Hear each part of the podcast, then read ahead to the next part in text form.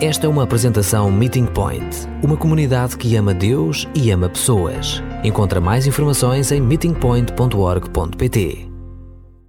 Sabem o que mais sinto falta em estar juntos presencialmente? Os nossos tempos passamos em volta da mesa. Casa aberta, o nosso GPS, pequeno almoço da Páscoa, o jantar da Ação de Graças, o nosso jantar de Natal. E não se trata apenas de comida, que também gosto, mas trata-se do, do evento, de estar juntos para celebrar e, e, e gozar na companhia um do outro. Isto fez-me lembrar e pensar outras ocasiões em que preparava refeições e planeava eventos ou festas, ou podia dizer banquetes. O maior evento que já uma vez planeei foi o nosso próprio casamento. Felizmente, o João, como sempre, estava mesmo ao meu lado e ajudou-me em tudo. E ainda hoje temos, sim senhor, a dossiê de planeamento que cabe na caixa de planeamento. E aqui dentro dessa caixa mágica tenho um exemplar de tudo que nós fizemos, tenho ainda todos os recibos de todos os gastos que nós tivemos, planeamos tudo, gastamos horas e horas no planeamento. E eu não sou, acho eu, uma pessoa muito extravagante, mas mesmo assim eu queria ter um dia muito especial, com tudo sendo como eu imaginava, ou pelo menos como tinha planeado. Logo no início, o João e eu tivemos de fazer a nossa lista de convidados. Vocês que são casados, lembrem essas listas fabulosas que tinha de escrever todos os nomes dos vossos familiares, amigos, conhecidos e as pessoas que não conhecem, mas os pais conhecem. Nós criamos a nossa lista e no início não era muito difícil. Nós sentamos e, e concordamos 150 pessoas só, nem mais nem menos, 150 pessoas. Então começamos a fazer as nossas listas, as nossas famílias, os nossos amigos mais chegados, as pessoas que conhecemos e, e amamos. E quando acabamos a, a nossa lista e fizemos a conta, ficamos com 250 pessoas. Uh oh. Agora é a parte mais difícil temos de cortar as pessoas. Mas quem? Quem vai ficar e quem vai ser eliminados? Algum, algumas pessoas pareciam mais, mais óbvias, mas que os outros eram mais difíceis. Em tudo não foi fácil. E nós achamos o nosso dia de casamento seria épico e esta foi a, a festa de, de anos, a festa, a festa tão extravagante que já organizamos. E, e era nosso desejo que todos estivessem lá. E foi mesmo de partir o coração para tirar as pessoas da lista. Mas quando foi dito e feito, tínhamos o número certo das pessoas e todas as mesas estavam cheios. Então juntamos o nosso convite. Aham, ainda tenho, é verdade. Juntamos o nosso convite com o nosso, nosso cartão, esse foi o dia mesmo dos correios, então tudo tinha envelope e colocamos nos correios e aí esperamos. E realmente não pensamos muito mais sobre a cena, até recebi a primeira confirmação. E a primeira com, confirmação era, logicamente, do Canadá, claro, e era um dos meus pais e a minha irmã. E sim, é verdade, eles estavam muito felizes para estar presentes no dia do nosso casamento, então eu fiquei mesmo feliz. Mas no dia, no, acho que foi no, no, no, no, quarto dia, que alguma coisa não correu tão bem e, e, e apanhei um balde de, de, de, água fria. Porque quando o quarto com uh, confirmação chegou e abri, eu li assim: o senhor e a senhora X não estariam presentes. Não estariam presentes no nosso casamento. O quê? Eu tinha mantido o senhor e senhora X na minha lista e cortei senhor e senhora N para mantê-los lá. E agora eles não, não se iam dar o trabalho para vir? Eu estava, estava um pouco chateada. E honestamente fiquei um pouco chateada cada vez que recebi uma confirmação a dizer de alguém que não podia vir. As datas coladiam uh, com outro evento. Não iam estar no país nessa altura. Havia outro casamento com o qual já tinha comprometido. No fim, 25 pessoas disseram que não o podiam ver. 25 pessoas que pensaram erroneamente que o nosso casamento não era tão importante. Imagina. Eu fiquei irritada. Já era tarde demais e embaraçosa de voltar à lista e convidar aqueles que tínhamos cortado aqui para B. E então pensei, não, eu tenho de dar uma volta, porque eu estava mesmo a ferver. Então fui, como sempre, fui ao Rocio. Estava a caminhar nas ondas dos, de, dos restaurantes quando ouvi alguém chamar o meu nome. Eu olhei em volta e ali sentado um dos cafés estava Maria. E ela era uma estudante internacional sueça que conheci alguma, alguns anos uh, atrás. E sentamos e conversamos sobre as vidas que ela voltou à Suécia. Então ela perguntou-me o que eu estava a fazer nessa, naquele fim de semana. Eu disse: Oh Maria, eu vou casar. E de repente pensei: Eu vou convidar a Maria. Tenho espaço. E Maria aceitou o convite. Mas logo ela disse: Oh, mas Connie, eu não trouxe roupa adequada para um casamento. Eu disse: Olha, neste momento não importa, sem problemas. Venho como és, basta vir. À medida que nos separamos, a minha frustração diminuiu um pouco. E, além disso, não tive muito mais tempo de pensar, porque estava a, a caminho de buscar os meus tios ao aeroporto. Então, enquanto eu estava lá a esperar por eles, ouvi outra vez alguém chamar o meu nome.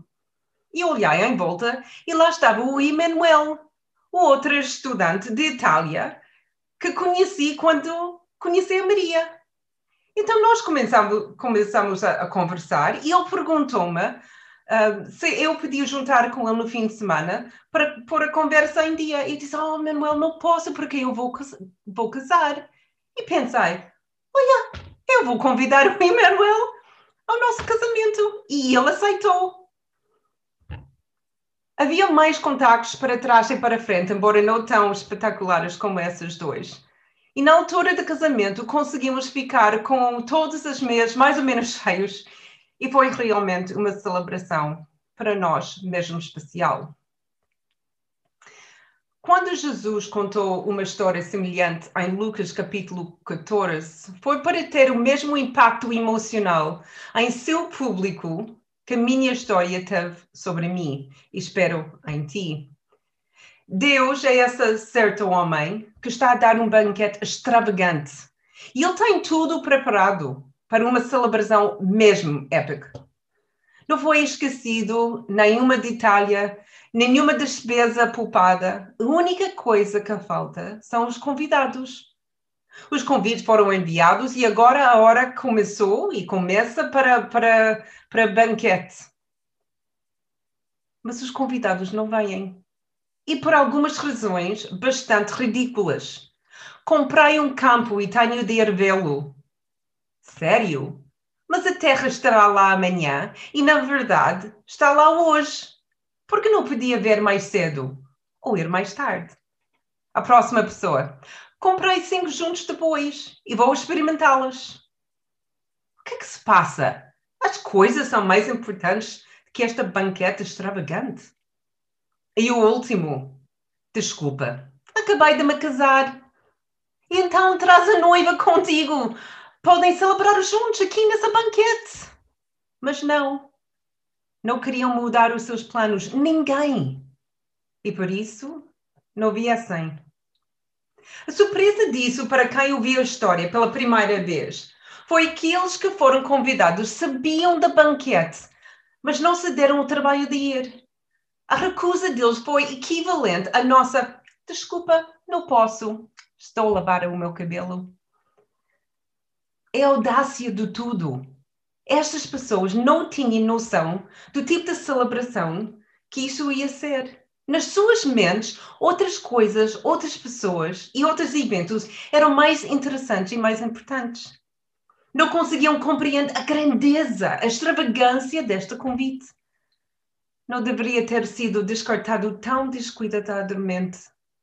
E além disso, há, há essa desonra e desrespeito que dado ao hospedeiro, que nesse caso é Deus.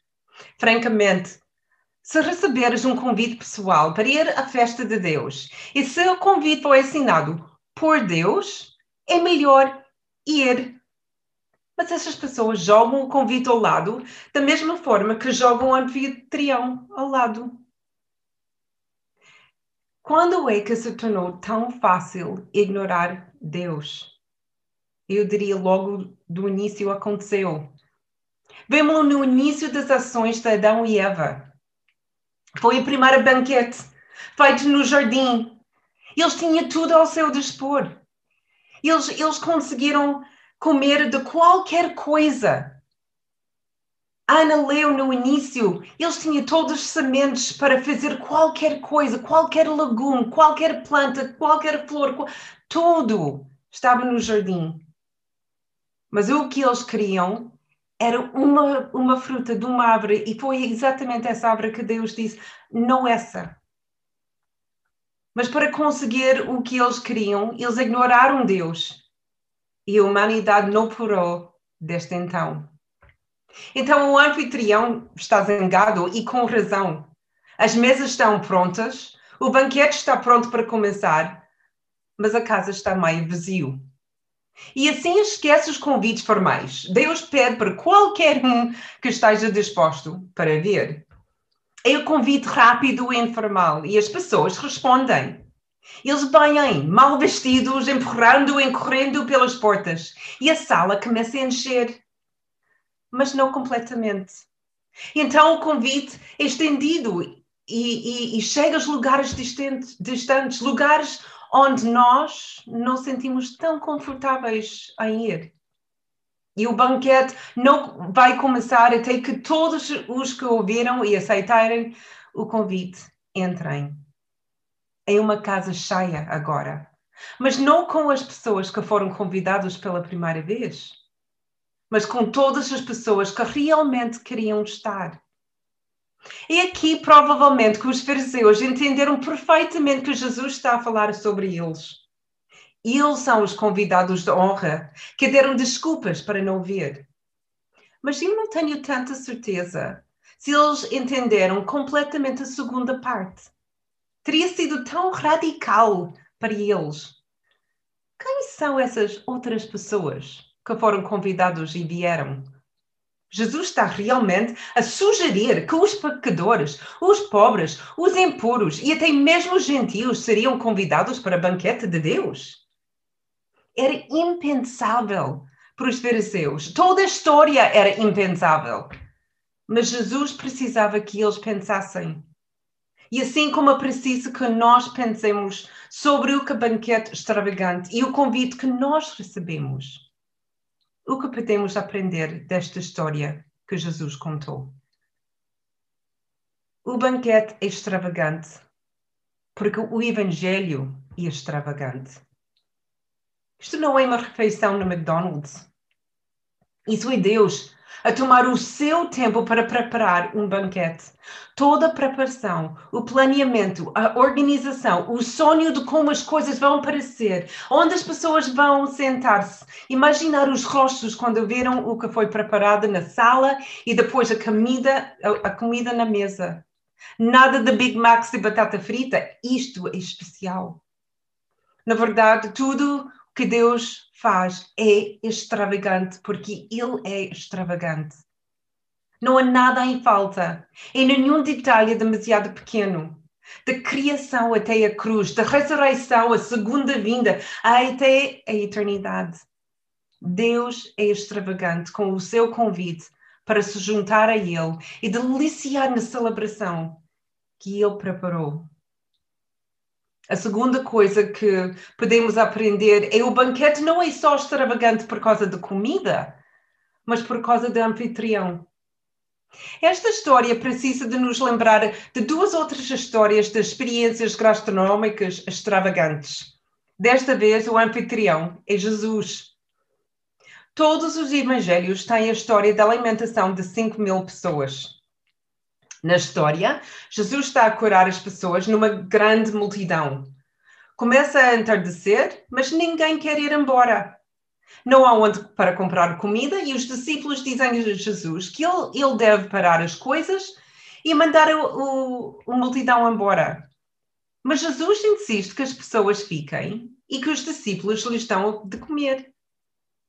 A tarefa é impossível e os discípulos estão aflitos. Mas Jesus pede os recursos que existem entre o povo, uma multidão maioritariamente judaica. Tudo junto, eles têm cinco pães e dois peixes. Mas com esses recursos na mão, Jesus dá graças, começa a partir o pão e o peixe e acaba por alimentar a multidão. Mas este não é apenas lanche, foi mesmo um banquete. No fim, restam 12 cestos de comida, depois de todos terem comido o suficiente para os satisfazer. Não foi só uma refeição, foi uma banquete extravagante.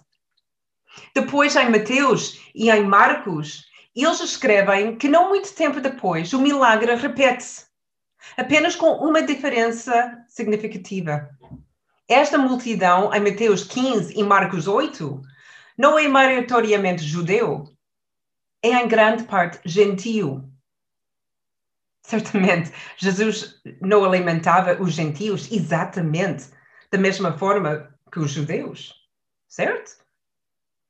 É por isso que os discípulos não sabiam o que fazer a segunda vez. Não tinha certeza se os gentios deviam ter o mesmo tratamento que os judeus. Mas Jesus é extravagante e pede novamente à multidão os recursos que eles têm.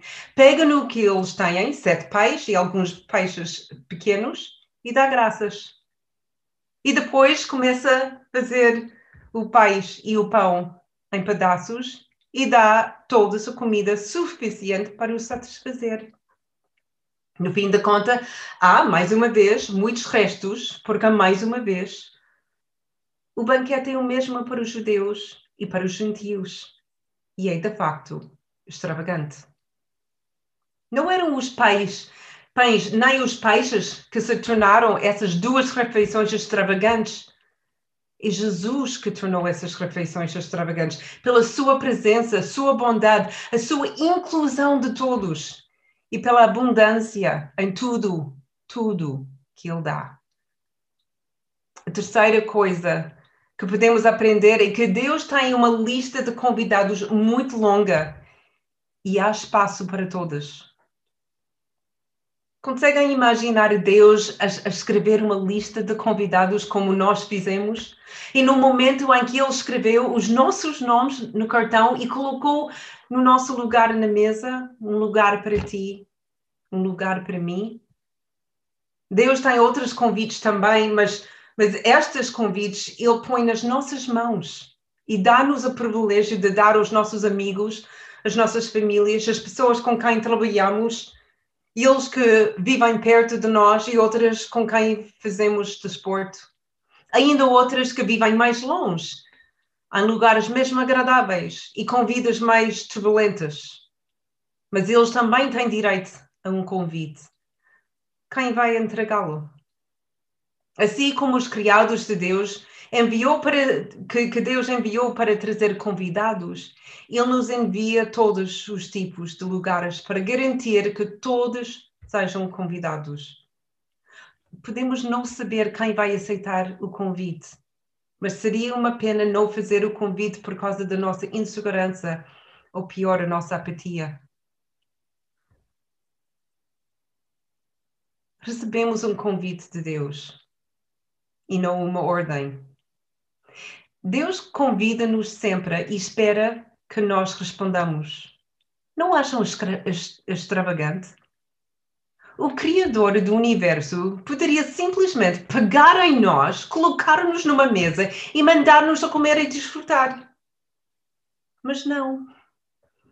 Deus envia um convite e dá-nos a oportunidade de ponderar e responder.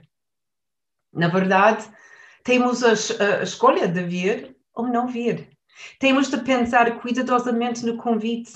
Não devemos descartar o convite muito rapidamente e não podemos deixá-lo demasiado tarde.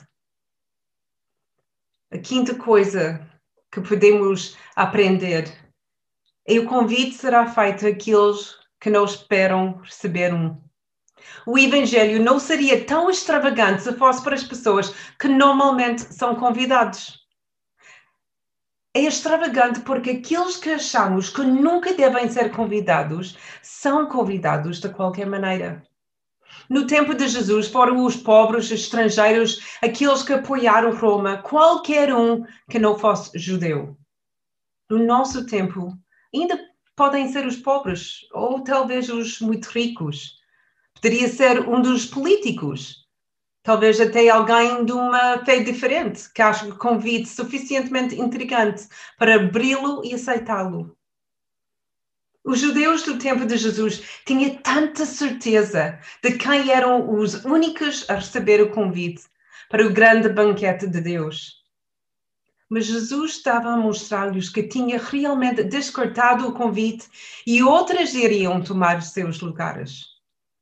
Aqueles consideravam indignos e impuros. Deus está a preparar tudo e Ele está pronto para nós. Imaginas o trabalho que vai para um banquete. Já conhecemos o trabalho que vai para uma grande refeição familiar. Desde escolher o menu, fazer as compras, preparar, montar e depois limpar. Banquetes são muito trabalho. Mas nós não temos de fazer nada. Nós temos a alegria de receber o convite e o prazer de chegar lá e ser servidos. É uma honra para nós receber um convite de Deus, porque foi feito para nós. E a nossa única responsabilidade é aparecer. Não fizemos nada para merecer o convite, mas temos um na mesma. Não entramos só quando somos perfeitos, vemos como somos e recebemos todas as coisas novas quando aceitamos o convite e entramos a última e se calhar o mais importante é para saber que o convite ainda está em aberto e o banquete ainda está a ser preparado. Mas um dia a porta vai ser fechada e o banquete vai começar. Não há uma pergunta mais importante para nós e para o mundo do que esta. De que lado da porta vamos estar quando o banquete começar? O convite está nas nossas mãos. O que vamos fazer com ele?